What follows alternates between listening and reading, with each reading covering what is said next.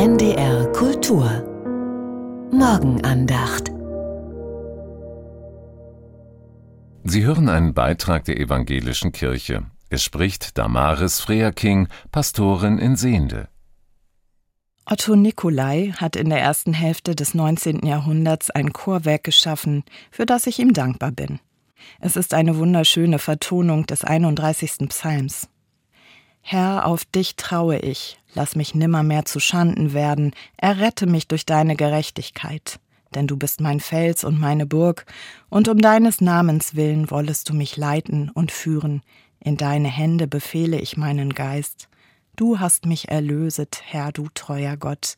Meine Zeit steht in deinen Händen, steht in deinen Händen.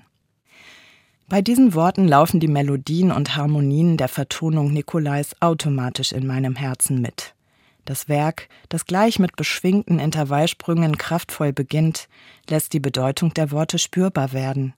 In deine Hände befehle ich meinen Geist, hier kommt Ruhe in die musikalische Phrase, die Seele kann sich darauf geradezu ablegen.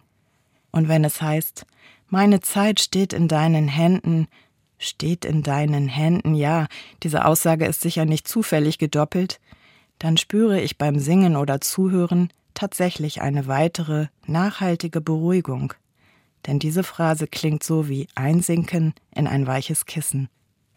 Es mag albern klingen, aber dieser gesungene Psalm hat mir schon so oft über manches im Leben hinweggeholfen. Und die Worte Meine Zeit steht in deinen Händen ziehen sich wie ein treuer Begleiter durch gute und schwere Zeiten unserer Familiengeschichte. Ich habe diesen Psalm innerlich gesungen, als ich eine sehr unangenehme OP über mich ergehen lassen musste.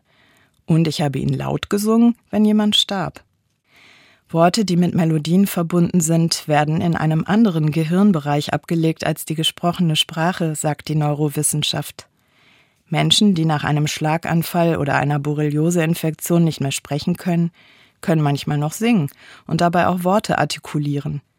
Psalmen im Herzen zu haben, Lieder, die mit guten Worten verbunden sind, das scheint etwas zu sein, das bleibt, auch dann, wenn vieles andere vergeht. Mir gefällt der Gedanke, dass ich diesen Psalm vielleicht noch im Herzen tragen werde, wenn mein Geist schon abgebaut hat und mir Namen und Geburtsdaten nicht mehr einfallen. Ich würde ihn gern auf meinem eigenen Sterbebett singen oder ihn wenigstens anhören. Das werde ich meinen Kindern sagen. Sie hörten einen Beitrag der evangelischen Kirche. Es sprach Damaris Freaking, Pastorin in Sehende. Den Text können Sie nachlesen unter www.radiokirche.de. Die Morgenandacht hören Sie werktags um 5.55 Uhr auf NDR Info und um 7.50 Uhr auf NDR Kultur.